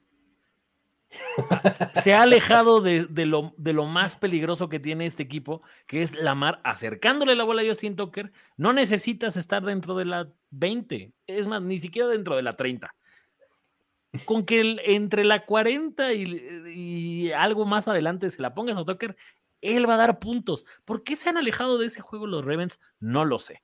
Pero, dicho sea de paso, sí, sí me parece que que estos dos coaches ya empiezan un poco, no a oler a tocino, pero se les empieza a acabar el crédito. O sea, y me refiero con sus jugadores. O sea, creo que ya sus jugadores les empiezan a dejar de creer y ahí perder el vestidor. Además, perder el vestidor en esos dos lugares me parece como más este, complicado. Siento que son Baltimore y, y, Tennessee son tierra de nadie, ¿no? Así como puro renegado. Y entonces creo que perder este juego en el vestidor le va a afectar muchísimo al que, al al que pierda.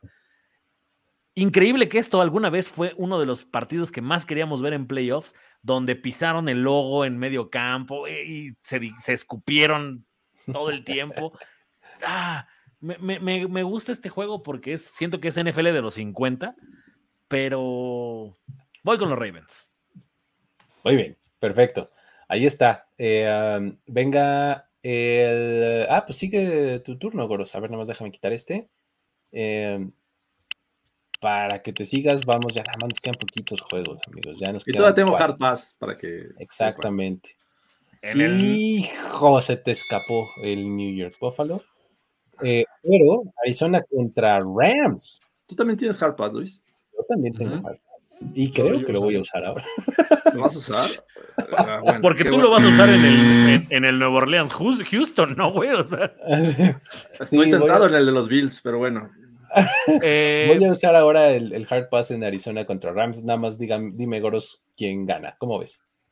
Los Rams. Los Rams y pues creo que creo que creo que este equipo se está volviendo cada vez más peligroso. Conforme avanzan las semanas, creo que los Rams están haciendo más peligrosos. Like. Yo también voy con los Rams. Toño. Igual Rams, o sea, tú, este. Puka. Aro. tú, Puka, yo, yo. Estaba padrísimo. ¿Qué pedo con ese de Cup, Puka, Tutu? Ajá, bien, bien. Jorge. Yo también creo que los, los Rams ganan. Perfecto. Ahí está. Vámonos rapidito entonces. El que sigue quitamos este. Y eh, sigue Jorge o Toño. Yo. Venga. Ahí está el New Orleans contra Houston.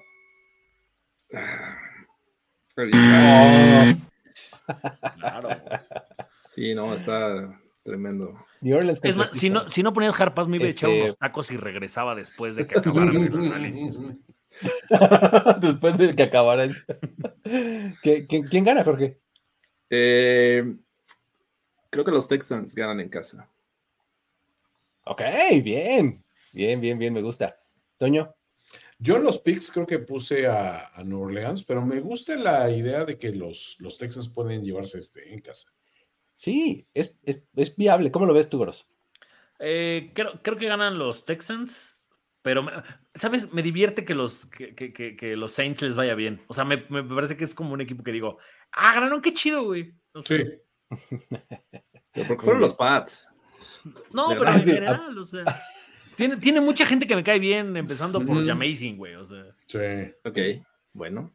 Yo, yo, creo que los Saints ganan. Yo creo que este me, parece súper viable ¿eh? la idea de que gane Houston y que esté empezando a agarrar forma y carrera este, este plan que tienen ahí en Houston, pero creo que en esta ocasión ganan los Saints. Mira, alguien, alguien que nada más vino a vernos por hablar de los Saints y le metemos Así se pierden los fans, muchachos. No me odien, caray, pero pues es que, Nadie quiere hablar de Tyrod Taylor. a ver, venga, ahora sí, Toño, es tu turno y vamos a hablar del Buffalo contra Nueva York o sea, Nueva York contra Nueva York. Este. Eso es Nueva Jersey, güey. Nueva York contra Nueva Jersey. Eh, ¿Cómo lo ves, Toño? Dinos, ¿quién crees que gana y por qué? No, esto, esto lo tiene que ganar este Búfalo. O sea, digo, no hay mucho más que decir. O sea, estos bien son mucho más equipo, con todas las lesiones y todo. Voy contra el pinche muertazo Daniel Jones, que te juro que cada vez que pierde disfruto un poquito más la situación de decir, güey, eso pasa por pagarle 40 millones al pendejo equivocado. O sea, literalmente, eh, no me importa si es 90% fiel a la ciudad y 10% de capacidad. No, no, no. O sea, hay, hay, hay, cosas que no hace y es meterle dinero bueno al malo. Diciendo que Daniel Jones pues, es el genérico intercambiable pinche que te vendieron en Tepito de Josh Allen. Y dices, no, güey. El Josh Allen de Shane. Sí, o sea, ni eso. O sea, aparte vienen los. O sea, el, el, el, envase este, de protección, güey. O sea, viene roto, no trae algodoncito para que se proteja el medicamento, nada, güey. Es, la peor imitación posible. Entonces, digo, ¿qué, ¿qué puedes decir a favor de estos Giants? Que tienen un poquito de defensiva pues sí, eh, que, que, Daniel Jones, este, su, el hecho de que salió lesionado el juego pasado, a lo mejor es bueno para los Giants. Sí, o sea, pues creo que es lo mejor que puedo decir de ellos. Y del otro lado es Buffalo, perdón. Buffalo tiene que sostener esta situación de no podemos permitirnos perder juegos contra estos pendejos. Y es que, ¿sabes qué? En, eh, o sea, podría convertirse esto no solo en el regreso de Brian Dable a Buffalo, sino en el regreso de Tyrod Taylor.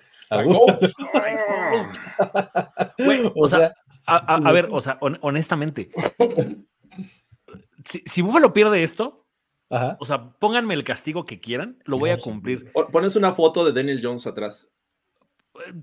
Sin pedos, o sea, toda la temporada. Quito a Hamlin y pongo a Daniel Jones. O sea, a ver, güey, me parecería enfermizo que McDermott, quien es el que manda las jugadas a la defensiva, no sepa lo que le va a mandar Brian Dable, güey. O sea, no me chingues. Y además, si no juega Daniel Jones, peor. O sea, ¿sabes?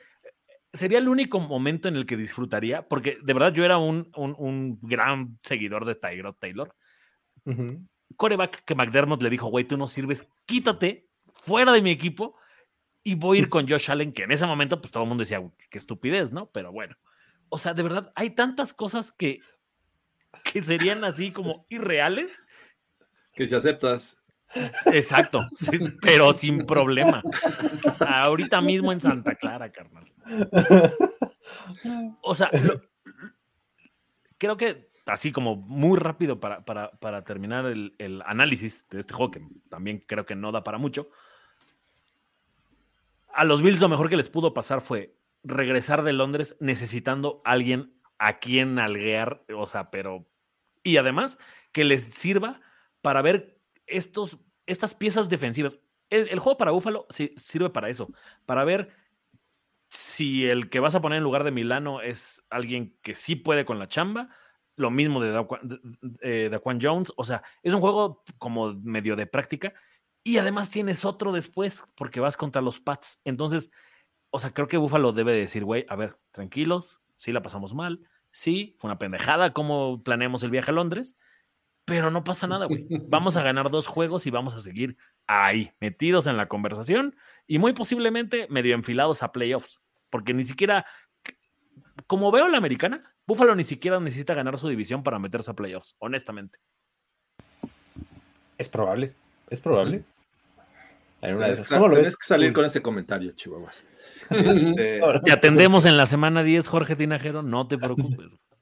Creo que va a haber dos bye weeks este, esta ocasión para los Broncos. Eh, sí, a ver, yo, yo también creo que los, los Bills tienen todo para ganar este juego, sobre todo porque creo que las grandes incógnitas de, los Bills con la lesión de, Milano, pues vienen a, a, a, poderse probar ante un equipo que va a estar sin sus mejores jugadores potencialmente, ¿no? El caso de Daniel Jones, el caso de Saquon Barkley, incluso por ahí me parece que este eh, Andrew Thomas. tampoco creo que va a jugar. Andrew Thomas eh, de, la línea eh, este, ofensiva. Son, me parece que es ideal que este momento para los Bills para ver qué, cómo va a ser esta defensiva sin, sin Milano.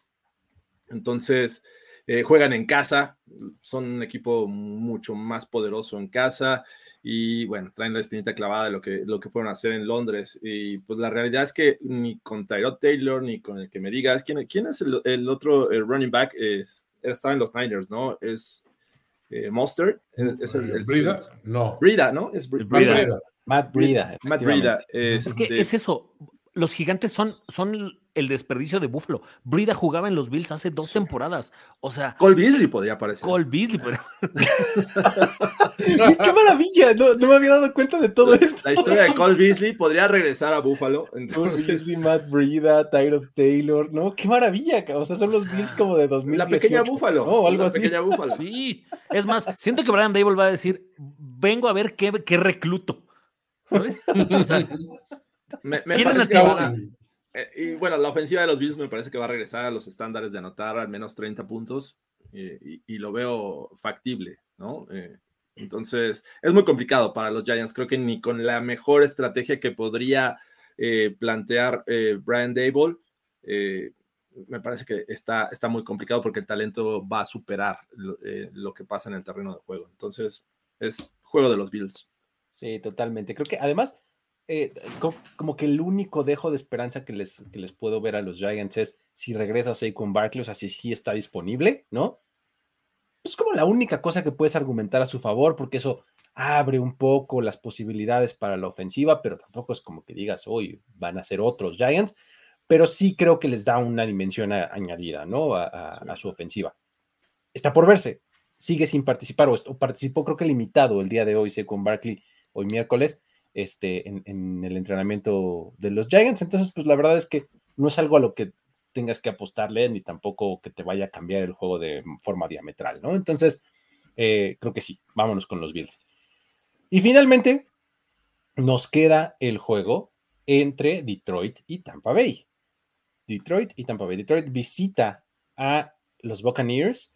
Eh, los Lions son otro de estos equipos que está, ha, sido como bien parejito, ¿no? O sea, nos ha mostrado consistencia semana con semana, para bien, pues lo, ha hecho bastante bien de ambos lados del balón.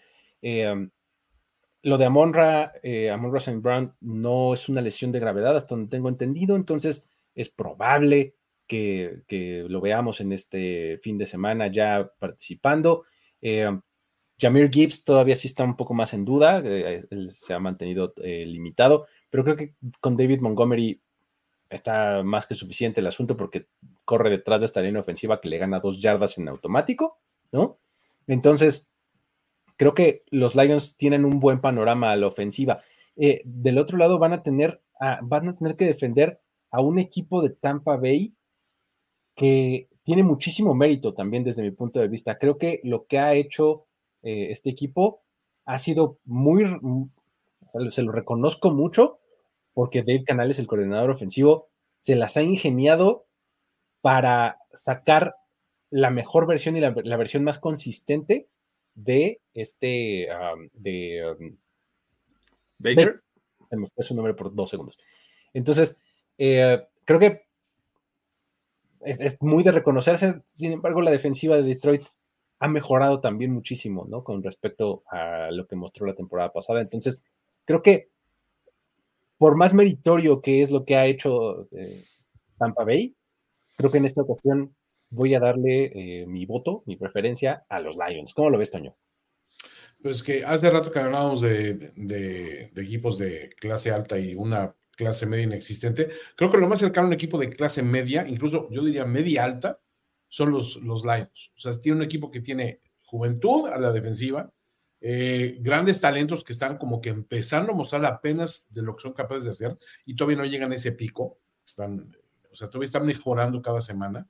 Y una ofensiva que está creyendo en sí misma, con liderados por un coreback que está como renacido, con un entorno nuevo, con, con un esquema que le favorece, etcétera, ¿no? Entonces, creo que no hay, no hay mucho que ver. O sea, Baker Mayfield, o sea, saben que es mi chingón y lo adoro al cabrón y todo. Y creo que no va a ser fácil ese juego, pero creo que Detroit debe imponer la clase para situarse, para mi gusto, como el tercer mejor equipo de la conferencia. Muy bien. Creo que tiene las posibilidades y las herramientas para reclamar ese puesto, ¿eh? Del tercero mejor de la, de la nacional. ¿Cómo lo ves, este, Jorge? Veo un juego también parejo, ¿eh? Me parece que sí, los Lions nos han mostrado las últimas tres semanas que eh, tienen ofensiva, pero también la defensiva está jugando bien. Tanto eh, Jared Goff me parece que ha sorprendido gratamente, porque muchos lo teníamos ahí considerado como un, un coreback que era de medio pelo, pero está ahorita metido en, el top 10 en cuanto a pases completos, en yardas eh, por pase, y lo está haciendo bastante bien, pero veía una, estadística de Jared Goff jugando como local, eh, le va bastante bien, pero cuando juega de visitante baja su rendimiento. Si de local lanza 30 pases y le interceptan 5 de, visitante desde el año pasado, lanza ocho pases de anotación y cinco intercepciones. O sea, es una diferencia brutal cuando juega de local como, de, como juega en visitante. Y esta ocasión va a ser en Tampa Bay contra un equipo eh, pues descansado, con un Baker Mayfield que nos está sorprendiendo. Y, en, este, en este momento, eh, no sé si han visto este, este dato que a mí me, voló este, en los sesos así eh, enormemente, porque Baker Mayfield en terceras oportunidades su rating está en más de 140 puntos. O sea, es una barbaridad lo que está haciendo Baker Mayfield en terceras oportunidades. Y es que todo es de canales, de verdad. A, mí me encanta, me encanta de verdad lo que está haciendo eh, la ofensiva de los Buccaneers por eso, porque está siendo súper eficiente, como súper contenida, pero sacándole la mejor eh, versión a, a, las piezas con las que cuenta, ¿no?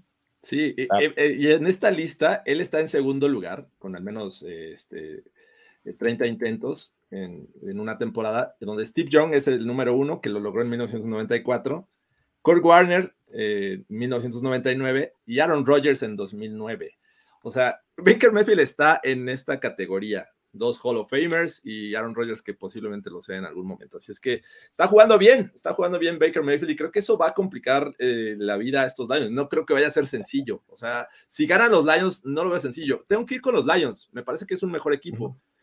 Eh, y, creo que mi argumento principal es que la defensiva de los Lions va a causarle en algún momento estragos a estos, estos Bucks. Si eh, aunque Toño diga que son de, de, clase media estos Lions, me parece que están los Niners, los Eagles y después vienen los, los Lions, esta nacional, a mí me parece. No es mi lugar en este momento.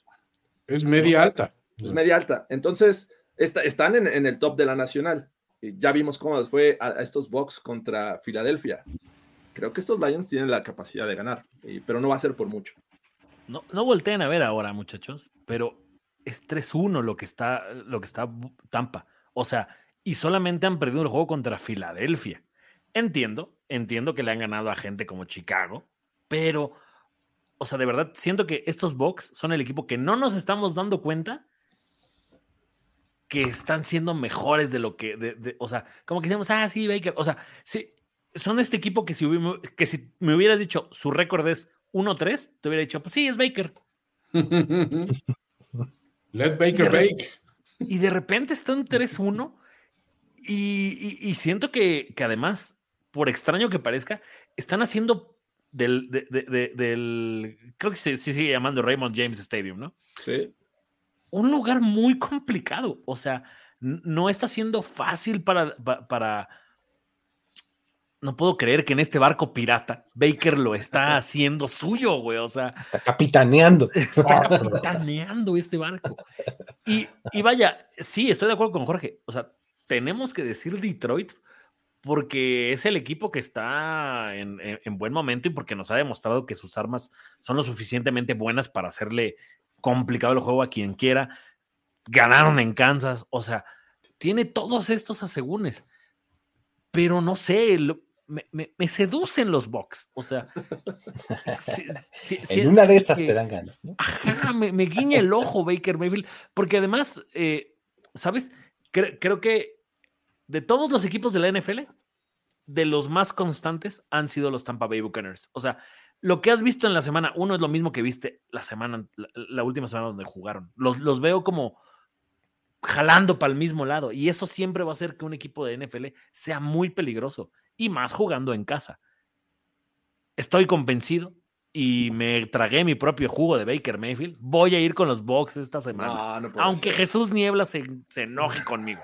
Después de lo que dijiste de Jared Goff, es que sabes qué, lo único que, lo único que veo que, que sí le pesa un poco a los Lions es que les quites el ritmo. Y con ese tipo de estadísticas de Baker Mayfield, o sea, sí los veo sosteniendo drives de 6, 7 minutos. Ok. Bueno. Bien. Buenísimo, ahí está. No, no me destaca nada, ¿eh? El pick de, Tampa Bay. O sea. No, o sea, es, un poco, bastante parejo. Es un poco la antítesis del de que les comentaba yo de Baltimore contra Tennessee. ¿No? O sea, estos dos son unos inconstantes. Y estos dos son los equipos probablemente más constantes, ¿no? O si no los más, sí han, han tenido todo el tiempo la misma versión, ¿no? Que está, interesante. Muy bien. Pues con eso llegamos al final, amigos. Ya lo logramos. Eh, eh, creo que estamos afinando ese, ese hora 30, hora 35 de duración de este show. Este, eh, um, en una de esas logramos hacerlo un poquito más corto, no sé, no estoy seguro. pero pues antes de despedirnos, queremos recordarles a todos los que están por acá todavía que dejen ahí un muy buen like en el video, que dejen ahí sus comentarios y demás, diciéndonos qué opinan de estos. Eh, de estos picks que hicimos, de estos análisis y demás. Y pues con eso nos despedimos, este Jorge Tinajero, Antonio Sempere, Carlos Gorospe y Yomero Luis Obregón. Nos vemos la próxima. Esto fue Playbook. Bye bye. Tenemos que despedirnos, pero nos veremos pronto en otra lectura a profundidad de Playbook. Playbook de primero y diez. El análisis previo más profundo de la NF. Jorge Tinajero, Luis Obregón y Antonio Sempere. Let's go, fellas. This is it. Playbook.